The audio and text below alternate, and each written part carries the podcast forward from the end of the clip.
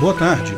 Nesse segmento, vamos ao artigo escrito e narrado por Peter Turguniev. Aprovado pacote criminoso na Câmara dos Parasitas Federais. O chamado pacote anticrime, que havia sido proposto pelo ministro parasita Sérgio Moro, finalmente foi votado e aprovado na Câmara Parasitária Federal ontem. Mas como isso pode ter acontecido? O pacote dificultava a vida de bandidos de colarinho branco, políticos e outros corporativistas, incluía prisão em segunda instância, etc. Como isso foi aprovado? 80% dos deputados podem ser presos com isso, jamais votariam. Lógico que jamais votariam e não votaram mesmo. Votaram um negócio que os parasitas chamam de substitutivo. Basicamente, mantiveram só o nome da coisa, pacote anticrime, e mudaram praticamente todos os rabiscos aleatórios que vinham depois disso. Adivinha quem é o foco do novo pacote criminoso? Eu, você, nós internautas que cometemos o terrível crime de descrever políticos pelo que realmente são. Lógico que os parasitas detestam a internet e adorariam simplesmente proibi-la ou prender quem usa, mas como isso seria impopular, querem criminalizar cada vez mais qualquer coisa que se faça na internet. Para quem lembra de um vídeo meu sobre o tal pacote anticrime do Moro, vai lembrar que eu já não era favorável à versão original dele. Sim, eu adoro ver político socialista ser preso, acho que deveria ser algo automático, não precisa nem fazer nada, basta se candidatar a qualquer cargo, a pessoa já deveria ser punida com prisão perpétua. Porque, por definição, ser político viola a ética libertária, então merece punição mesmo. Mas vocês sabem o que eu digo: rabisco de parasita não tem nenhuma intenção de proteger você dos parasitas mafiosos. Rabisco de parasita só serve para proteger o parasita mafioso de você, roubar você mais um pouquinho e ainda restringir um pouco mais a sua liberdade. Mesmo o pacote original do Moro, que talvez tivesse uma nobre intenção,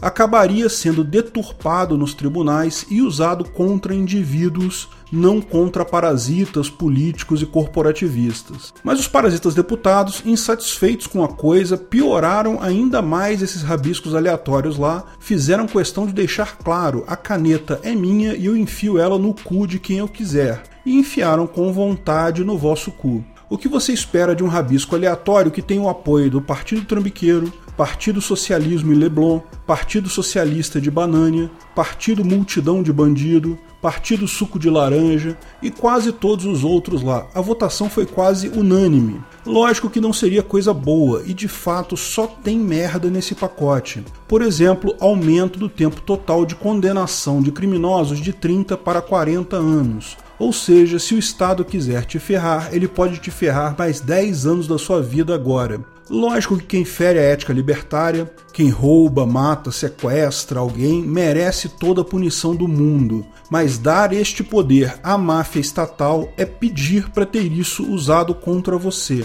Outra coisa, autorização de policial disfarçado. Essa escancara de vez o que os deputados querem, porque no projeto original previa autorização para policial disfarçado em organizações criminosas, para desvendar qualquer tipo de crime. Hoje isso é proibido e continuou proibido em organizações criminosas, só foi autorizado na internet. Sim, meu amiguinho, o capanga estatal vai poder agora entrar no grupo de Whats, entrar no grupo secreto do Facebook ou qualquer outro, se fazendo passar por uma pessoa honesta. Hoje eles provavelmente já fazem isso, só que não podem usar eventuais provas colhidas assim na justiça, porque seria prova ilícita. Agora vão poder tirar aqueles prints maneiros e colocar no processo. Pensa bem, se eles usassem isso para desvendar redes de assassinos profissionais, mafiosos políticos, ou outros grupos perigosos de verdade, nem teria problema. Mas é lógico que vão usar isso para extorquir imposto de pessoas que estão, por exemplo,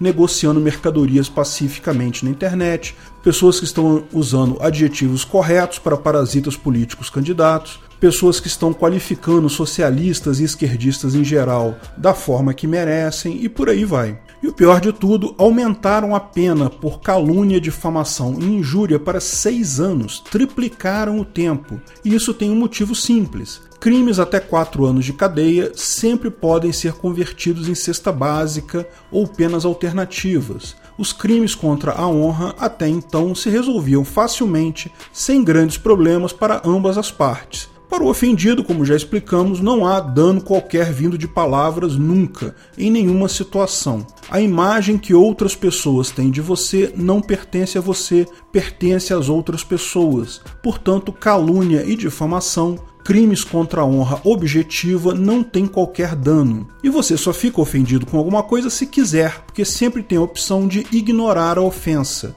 Portanto, injúria e qualquer outro crime contra a honra subjetiva também não faz sentido. Para quem ofende, como as penas eram só até dois anos, geralmente terminavam, na pior das hipóteses, em cesta básica. Geralmente nem isso. Como agora são de seis anos, abre-se a possibilidade até de pedir prisão preventiva porque alguém xingou um político na internet. Ou seja, a dor de cabeça agora será muito maior, o que é exatamente o plano dos parasitas filhos da puta que habitam aquela panela cheia de merda que é o Congresso Nacional.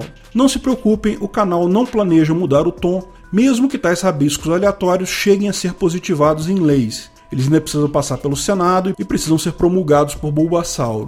De qualquer forma, nós não reconhecemos nenhuma lei de Banânia como válida, porque não tem minha assinatura em nenhuma delas. E caso usem a força direta para me agredir com base nessas leis, eu farei o melhor possível para minimizar tal agressão. Dicas para quem quer facilitar a sua defesa em um eventual processo. Ao usar termos adequados para descrever parasitas políticos, evite usar verbos use adjetivos. Dizer Lula trambiqueiro é mais fácil de se safar do que dizer que Lula fez uma trambicagem. Lula ladrão, ok. Lula roubou é mais complicado. Quando for ofender parasitas, lembre-se do princípio da pessoa pública. Ofender políticos conhecidos e candidatos que estão na onda é ok tem jurisprudência já que se admite que, ao buscar cargos políticos, eles estão aceitando um patamar mais alto de críticas de qualquer forma. Por outro lado, ofender um funcionário público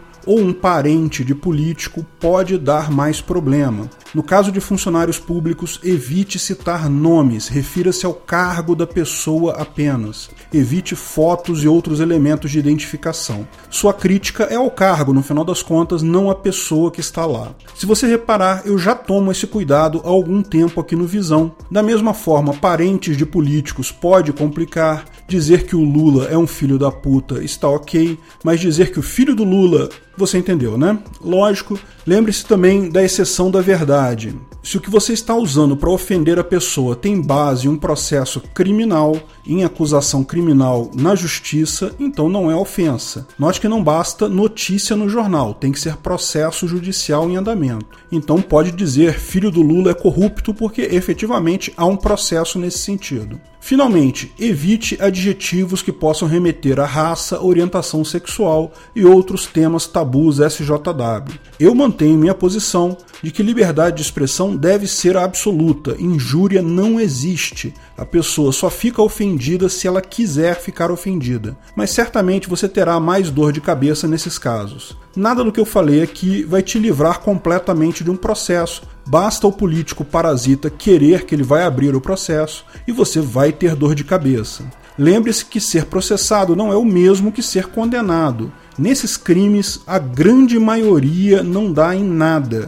E sempre há a chance de chegar a um acordo e você ser inocentado no processo. Mas lógico, cabeça de juiz é igual fralda de criança. Mesmo que você não faça nada errado, mesmo que siga todas as orientações aqui, lógico que ainda tem chance de dar problema. De qualquer forma, seguir essas dicas, as chances são menores.